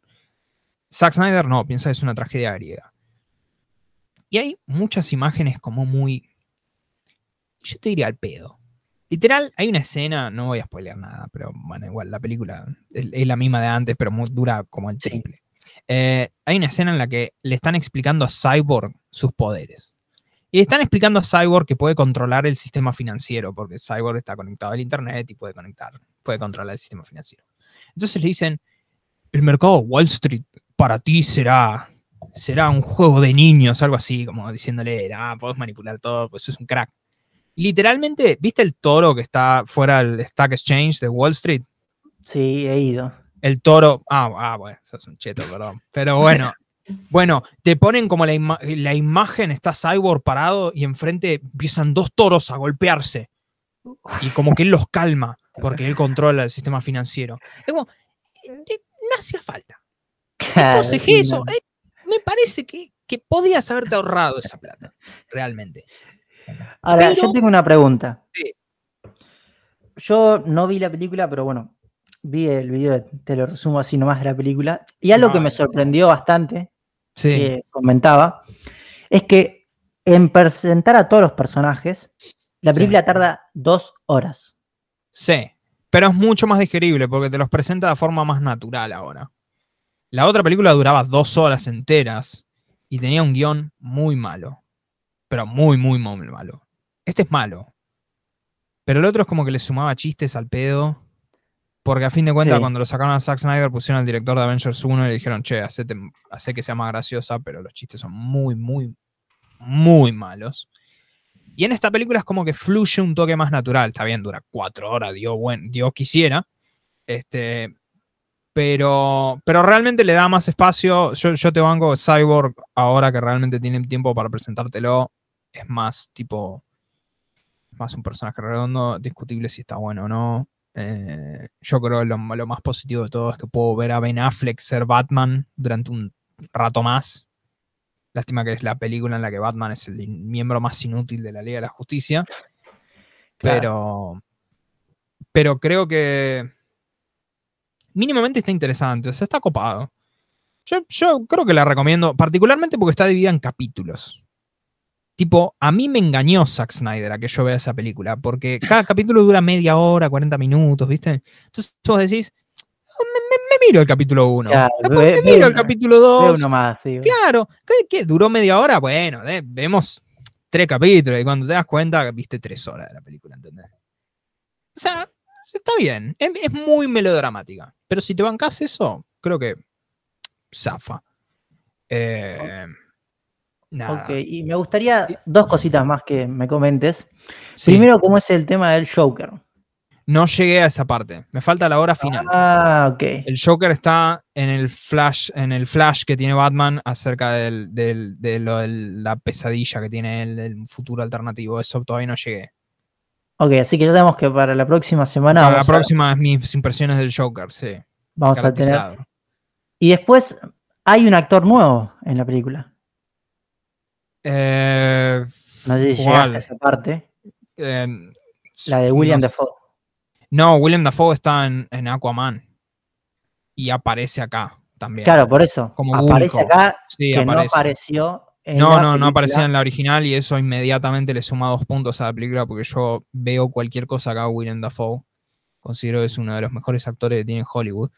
Eh, pero sí, William Dafoe aporta en, todo. Siempre aporta William Dafoe. Ok, y mi pregunta es la siguiente. Sí. Es esta nueva aparición de este personaje que no aparecía en la original, ¿sí? Sí, Ulco. Sí. Se llama. No sé si tenés, eh, si lo sabes o no, pero ¿él ya había filmado y lo recortaron? ¿O fue una filmación que agregaron para esta película? Yo creo que es parte de la filmación que agregaron. Filmaron como 40 minutos más. Ah, ok. Para esta versión de la película. Y 70 millones de dólares gastaron en, en terminar la visión original de Zack Snyder. De nuevo, a mí me parece un experimento copado y particularmente después que te pongas a mirar, hay un video que compara los estilos cinematográficos de las dos películas. Está interesante. Ahora, lo que sí, toda la gente que está pidiendo a gritos que restauren el universo entero de Zack Snyder de lo que él pensaba hacer con las secuelas, están fumando de la buena. Es muy malo lo que él planteaba hacer con la Liga de la Justicia 2 y 3, así que no, basta. Esto está todo muy lindo, pero basta. Ok. Bueno, entonces más o menos es recomendable la película. Sí, Pero no, o sea, no pudieron superarlo que siga siendo mala. Sigue siendo mala, pero, pero es mucho mejor. Y mínimamente está entretenida. O sea, no, no te digo que te sientes a ver cuatro horas seguidas de la Liga de la Justicia. No. Pero anda mirándotelo por capítulos. Está, está, está copado. O sea, podés ver de a una hora por día tranqui y, y es re digerible si lo vas viendo por capítulos. O sea, realmente a mí me faltan dos y, yo estoy re bien. Pero hablando de estar bien, tendríamos que pasar a hablar de, de, las películas que sí están buenas, o bueno, el universo que hasta ahora no la ha errado, que es Marvel. Brevemente quiero mencionar una sola cosa, que es eh, Eternals, es una película de Marvel que va a salir a fin de año, con Angelina Jolie y 3.000 actores más. Sí, 4 de noviembre según Wikipedia. Por, sí, veamos qué pasa con el apocalipsis que estamos viviendo. Sí. Pero eh, eh, todavía no hay ningún tráiler, ¿sí? Eh, es una película que va a transcurrir teóricamente miles de años en el pasado. Se filtró la historia entera. Ah, ok. Alguien la vio y está confirmado que es la historia de la película. Con lo cual, OJ en Reddit o en Twitter está todo, todo, está la descripción entera de la historia, está recontra validado. Yo me la leí, la historia. Me leí el leak entero. Eh, yo, como vos sabés, Carlos, y, y, de hecho yo entiendo que me vas a hacer algunas preguntas ahora cuando hablemos de Falcon. Eh, yo he leído historietas y todo eso, ¿no? O sea, yo soy de ese tipo de gente. Eh, yo no entendí nada. Ah, ok. leí, le, leí el spoiler entero, punta a punta, y dije, ¿qué? Y le, hasta leí las dos escenas post-crédito que tiene.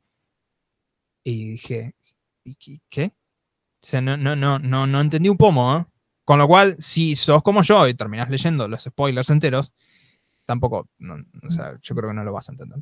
Eh, a menos de que hayas leído todas las historietas y puntualmente ponele, me, me, cayó alguno que otro de los momentos y puntualmente la segunda escena post créditos introducen un personaje de las historietas que me parece que es recontra polémico y para mí no creo que esa escena sobreviva porque en realidad esto es que Marvel suele mostrar las películas a audiencias internas antes de estrenarlas. Claro, para no un filtro.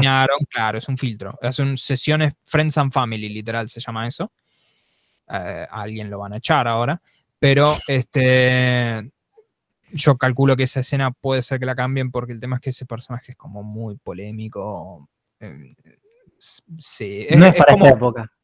No, no, es como el malo de Jessica Jones, que era el sí, chabón que podía hacer control mental. Sí. Bueno, sí, pero literalmente su superpoder es como que la gente lo ama.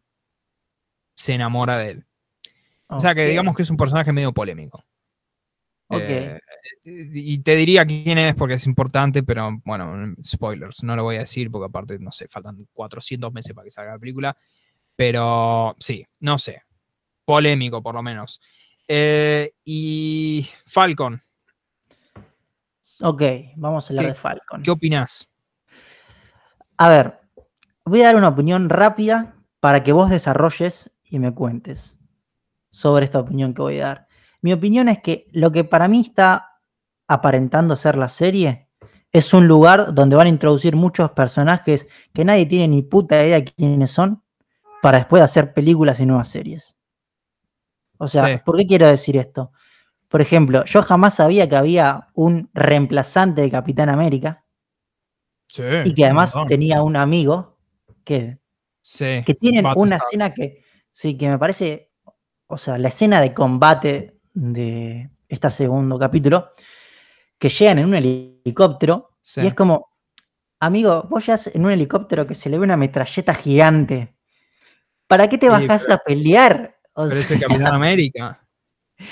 esa parte fue como muy indignante el capítulo. Pero primero, antes que nada, quiero que me expliques un poco quién es esta gente nueva que aparece en el universo. Bueno, ok.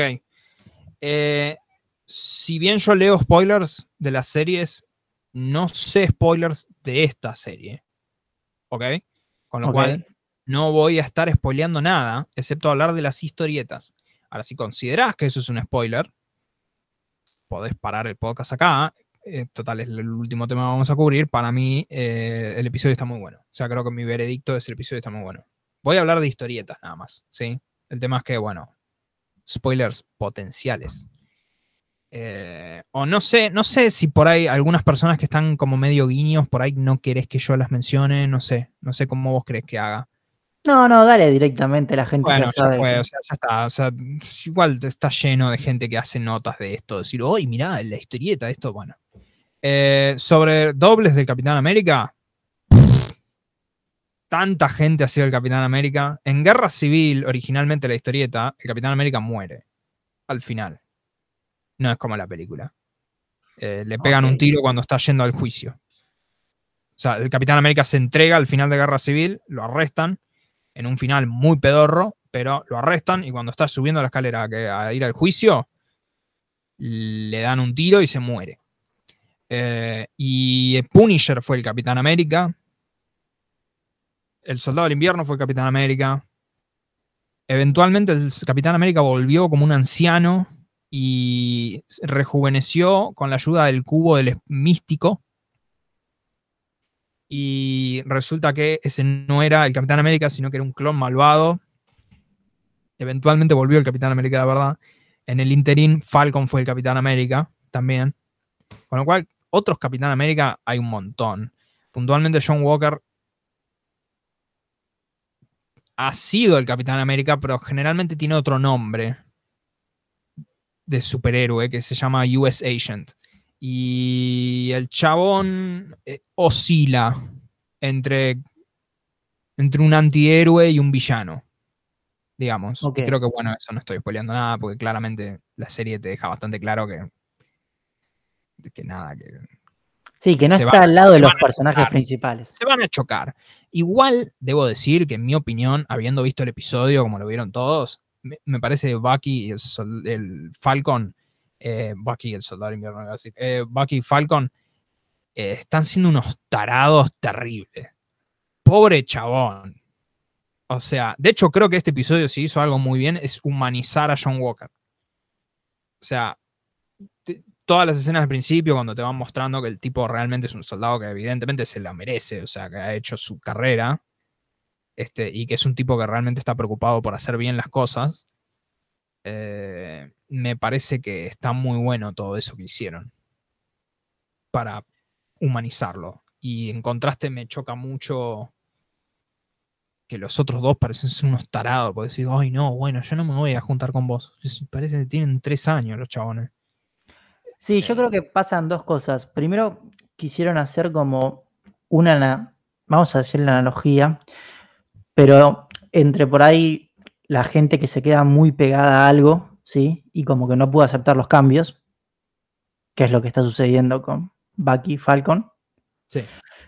Y por otro lado, lo que sí es verdad que es un muy buen reflejo, o sea, de, cómo lo plantean en un primer momento, ¿sí? Al Capitán, al, bueno, nuevo Capitán América, ¿sí? sí. Me gustó bastante esa parte. Pero yo creo que todo el tiempo la serie como que te está mostrando che, mirá que este Capitán América capaz en algún momento se da vuelta. Sí, sí. Cuando pela el arma en la medio de la pelea. Claro, es como que capaz este no es tan bueno como, parece. Sí. O sea, igual también seamos, seamos sinceros en una cosa, ¿no? O sea, eh, las series estas, si bien están muy buenas, eh, Disney también tiene que tener en cuenta que el día de mañana vos podés ir a ver podés ir al cine sin haber visto las series. Con lo cual te garantizo en la próxima película en la que aparezca eh, Falcon, no va a ser Falcon, va a ser el Capitán América. Porque si vos viste la película, vos terminaste viendo Avengers y el chabón le dijeron vas a ser el Capitán América, en la próxima película él va a ser el Capitán América. Y esta serie va a ser como él termina aceptando eso. O sea. Claro. Spoilers. Sí, por eso. plata. O sea, no, no, por eso es que. Historia, pero... A mí me parece que en algún momento de la serie este tipo se puede dar vuelta para que se genere eso. Sí. Pero puntualmente me parece que están siendo unos tarados los otros dos. Eh, pero sí quiero mencionar puntualmente, porque creo que tu pregunta de quién corno es va más atada a la escena que a mí puntualmente me gustó mucho, me parece que está muy buena el episodio, que es toda la secuencia después de la pelea con los chabones, eh, cuando Bucky lleva a Falcon a ese barrio pobre, evidentemente, de Estados Unidos. Claro, a ver el que sería un inhumano. no, no es un inhumano, es un super soldado. El tipo se llama ah, Isaiah Bradley. Ahora, la historia que cuenta Isaiah es distinta a la que yo conozco. Yo lo conozco a Isaiah Bradley en las historietas, lo, había leído en su momento. Eh, en las historietas es terrible la historia del tipo. Eh, en las historietas, él lo agarraron, seamos sinceros, porque literalmente el chiste de la historia es racismo, lo agarraron por negro para experimentar con él el tema de la fórmula del super soldado antes de crear al Capitán América. Entonces, ah, con él probaron las drogas y eventualmente lo consiguieron porque le dieron super fuerza y todo. Pero hicieron un tratamiento muy inhumano. De la droga que perfeccionaron salió el Capitán América y a este tipo lo metieron preso durante 30 años. Cuando estuvo tanto tiempo preso y tan maltratado que salió con una mente de un niño, literalmente. O sea, salió arruinado de la cárcel. Con lo cual, no es lo mismo que están haciendo acá, pero sí lo mismo que menciona él. O sea, es, un tipo que, que el gobierno lo ocultó porque no pegaba con la imagen que quieren vender. Este, sí, le destruyó la vida. Claro, le destruyeron la vida. O sea, es lo mismo que las historietas pintan. Isaiah Bradley es un personaje que realmente es más o menos menor en las historietas igual. El que es mucho más conocido es. Eh, ah, ¿cómo se llama? Eh, Elijah, eso, pues se me patina el, nombre básicamente. Pero Elijah Bradley, que no me acuerdo si es el hijo o es el nieto. Ahí está, es el nieto. Es el que aparece en la serie.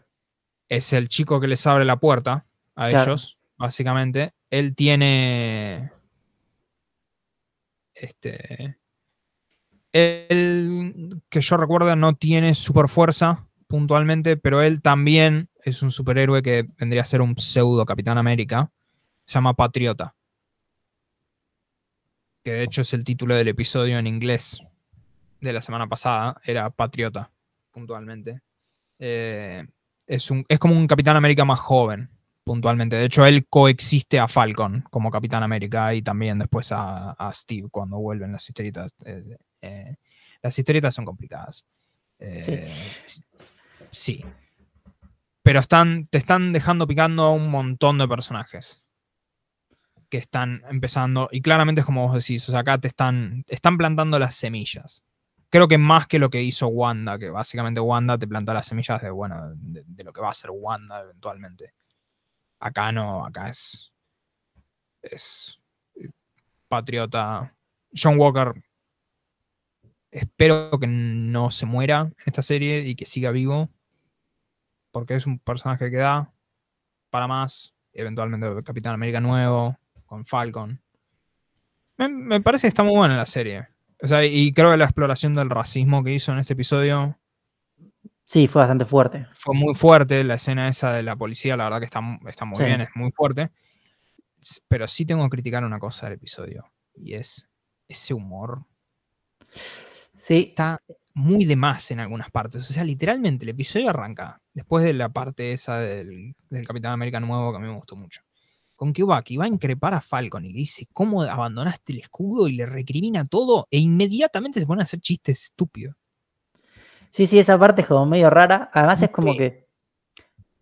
O sea, de repente es como que. No, no sé, él le dice lo que va a hacer. Y como que de la nada. Bueno, venite conmigo, ¿viste? Es como que. Sí, sí. Es medio raro esa parte. Y toda la parte que cuando están entrando a la instalación de lo que sería los enemigos. Como que cómo, o sea, entramos de esta manera o entramos de otra, se van a escapar y los chistes que hacen, esa parte no me gustó, la verdad.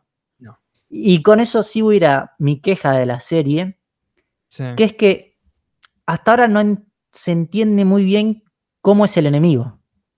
O sea, no, no, hay como muchos datos. Entiendo que alguien que leyó los cómics ya más o menos sabe. pero... yo no, no, quiero entrar en detalle porque tampoco quiero empezar a hypear a la gente como un WandaVision que todos empezaron a hypearse, decir, no, mira si aparece tal o tal, aparece tal. O sea, hay señales de que quieren hacer, pero no, quiero crear hype. Claro, por eso, pero para la gente en general es como que, ok, es un grupo de gente que tiene, super tiene superpoderes, o sea, en estilo de superfuerza, y parece que hay alguien como superior, porque en un momento no sé si viste que llaman por teléfono. Sí, Y, a, y, a, la chica que le mandan un mensaje. Correcto. Como que los controlaría pero como que por fuera de eso no, no presentaron al que parece ser el enemigo. Quien, quien lidera eso, que es el, Power Broker, que lo mencionan en el episodio. Cuando, cuando están en el aeropuerto, que se están yendo y dicen, es la gente del mediador de poder, creo que le dijeron en, el título, digamos, ese Power Broker. Va por ahí la cosa, pero. Pero no sé, o sea, creo que va a estar. Creo que se está poniendo interesante. Y nada, obviamente hay que seguir mirando. Sí, no, hasta ahora me parece que va a estar bastante buena. Eh, me gusta la jugada que hicieron de la escena de todo lo de la policía después de todo lo que pasó el año pasado. Sí. Porque, o sea, es una jugada, te diría hasta política en cierto modo, que va por fuera de la serie ya. Es, o sea, es plantar un Marvel defiende esto, esta idea, ¿entendés? Que, por ahí en nuestro país o nuestra generación eh, no es tan polémico decir eso, pero porque obviamente el racismo está mal. Eh, el racismo estructural que hay en Estados Unidos, que creo que es peor que el que tenemos acá, o sea... Claro, sí, por eso mismo, porque, o sea, nosotros lo vemos desde acá, que es muy distinta la situación, pero allá es, bueno, vos estuviste en San Francisco, yo estoy en Nueva York, allá es muy fuerte el componente racista que hay, y, o sea, es una jugada en cierto modo de Marvel plantearse tan fuerte y también no solo fuerte en el sentido de contra el racismo, sino contra la actitud policial que hay en Estados Unidos. Sí. Porque, o sea, lo que se ve en la serie es real y pasa. Sí. Y, tipo, hubo el año pasado o sea, bueno, obviamente la muerte que todos vimos, que fue la que ocasionó el movimiento, pero después hubo muchas más muertes en situaciones parecidas a la que muestra la serie. Sí. Entonces, eso me pareció bastante interesante. Sí, es este. Es. Está interesante la serie, o sea, la verdad que, que creo que está muy bueno y. Nada, se está poniendo, me, está enganchando más. O sea, me, gustó mucho lo que hicieron. De nuevo, el humor me pareció que estaba además bastante en ciertas escenas, pero... Pero vamos a seguir mirando. Sí, sí, vamos a seguir mirando y bueno, espero que por lo menos en el próximo capítulo me digan un poquito más de cuál es el villano de esta En el próximo capítulo está Daniel Brühl, con lo cual ya me enganchó todavía más. El malo de Civil Ah, sí. Correcto, sí, en el final lo, nombran. Sí. Pero bueno, creo que con eso estamos por hoy. Sí. Y bueno, es importante decir a la gente que desde esta semana nos puede encontrar en Twitter. Sí. Como podcast, arroba podcast BM con B corta. Sí. Que ahí nos pueden mandar comentarios, mensajes. Y además vamos a, claro, lo que quieran. Y vamos a estar poniendo eh, todas las semanas los links para que puedan escuchar el podcast que sale. En la plataforma que disfruten, eventualmente va a estar en YouTube cuando encuentre tiempo para hacer los videos. Y, y, sabes que antes de irme te quiero pedir una cosa. Dale. ¿Cuán jodido es? ¿Vos estás usando auriculares? Sí, estoy usando auriculares. Que te pongas a escuchar algo sin que lo escuchemos nosotros para que no nos demanden.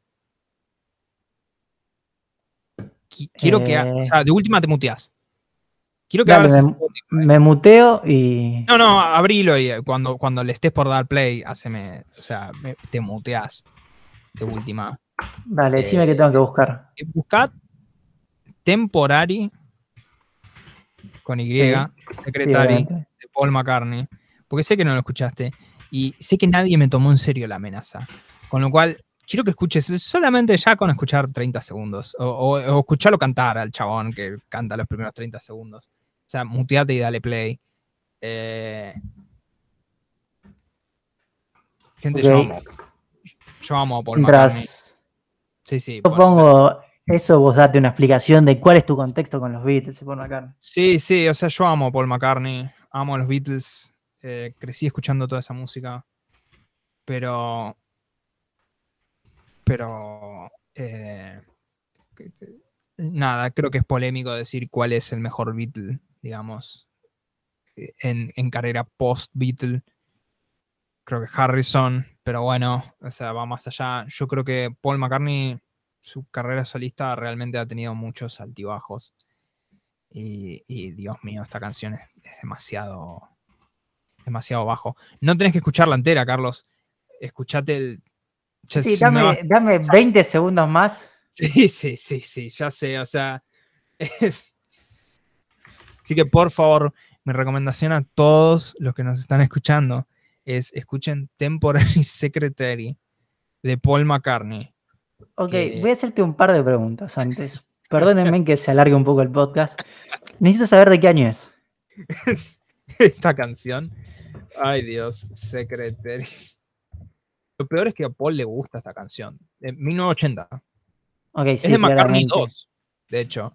Ahora sacó. McCartney 3. Es- Era una época en la que salían los sintetizadores y el Sí, tipo sí. dijo, esto va como trompada. claro, esto repega. Es muy Es mala. lo que menos espe- esperaría escuchar de Paul McCartney. Es una canción muy mala. Es muy mala Paul McCartney. Por Eh, Dios. busqué la letra. La letra como que no tiene mucho sentido. No, no, no tiene nada de sentido. Pero me encanta cómo canta nasalmente el estribillo. No sé si llegaste a escuchar el estribillo. No, justo el estribillo no llegué a escuchar. Puta que lo parió. Bueno, ni bien cortemos el podcast. A ver, pará, pará, el estribillo y que, y que quien me esté escuchando, te estoy señalando, y escuchá el estribillo. Es Ok, lo acabo de escuchar. Sí, Es canta como- raro en el ¿Cómo estribillo. canta ese hijo? Sí, Sí, sí. sí, me encanta. Es, excelente, es excelente esa canción. Así que mi recomendación para todos es, por favor, escuchen esa canción. Así se alegran un poco en, en esta miseria de vida Sí, que tenemos. les- o sea, yo le- los que les recomiendo es, y también se lo recomendaría, obviamente yo sé que yo no soy una persona con tanto conocimiento de música como el señor Paul McCartney, pero que ese día cuando se le ocurrió usar un sintetizador con un arpegiador era una buena idea, yo le voy a decir que no era una buena idea. Y bueno, en algún momento había que probar. No sé si, no sé si daba como para que pongas la primera prueba en un CD. pero bueno, Sí. eh, qué sé yo. Pero sí. Así que con eso yo me despido. Muchachos. Carlos, no sé si, si tenés algo más para sumar. No, hasta la semana que viene y síganos en las redes. Síganos en las redes. Espero. Igual vamos a seguir grabando el podcast porque. Sí. Así que bueno. Adiós. eh, buena semana. Felices Pascuas. Y. Y chao. Felices Pascuas y nos vemos la semana que viene.